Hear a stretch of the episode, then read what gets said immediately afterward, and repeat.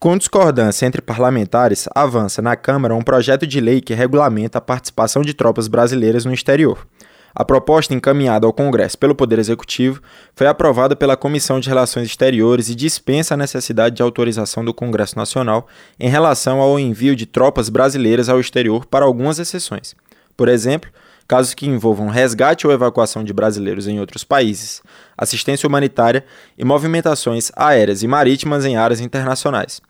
Segundo o Ministério da Defesa, o Brasil já participou de 50 missões de paz organizadas pela ONU, com a participação de mais de 60 mil militares brasileiros.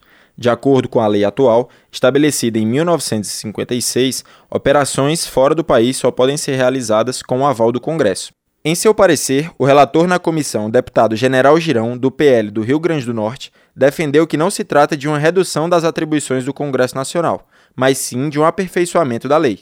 O deputado ressalta a necessidade de mais rapidez nos processos governamentais diante das novas relações internacionais. A lei que é de 1956, ela é bastante restritiva. De lá para cá, surgiram várias ações que exigiram o emprego de força de paz e essa solicitação de autorização do Congresso ela passou a ser bastante demorada. Então, é, o PL 4912 foi criado para que a gente possa ter mais celeridade para que essas tropas brasileiras possam ser empregadas no exterior.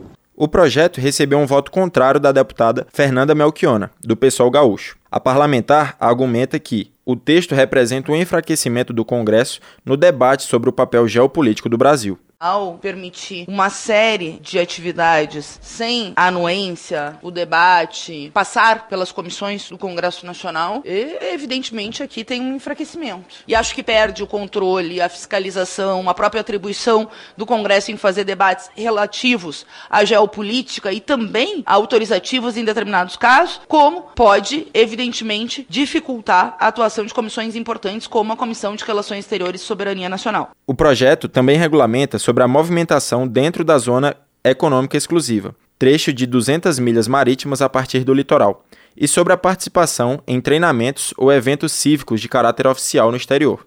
O texto precisa agora da votação da Comissão de Constituição e Justiça. Da Rádio Câmara, de Brasília, João Gabriel Freitas.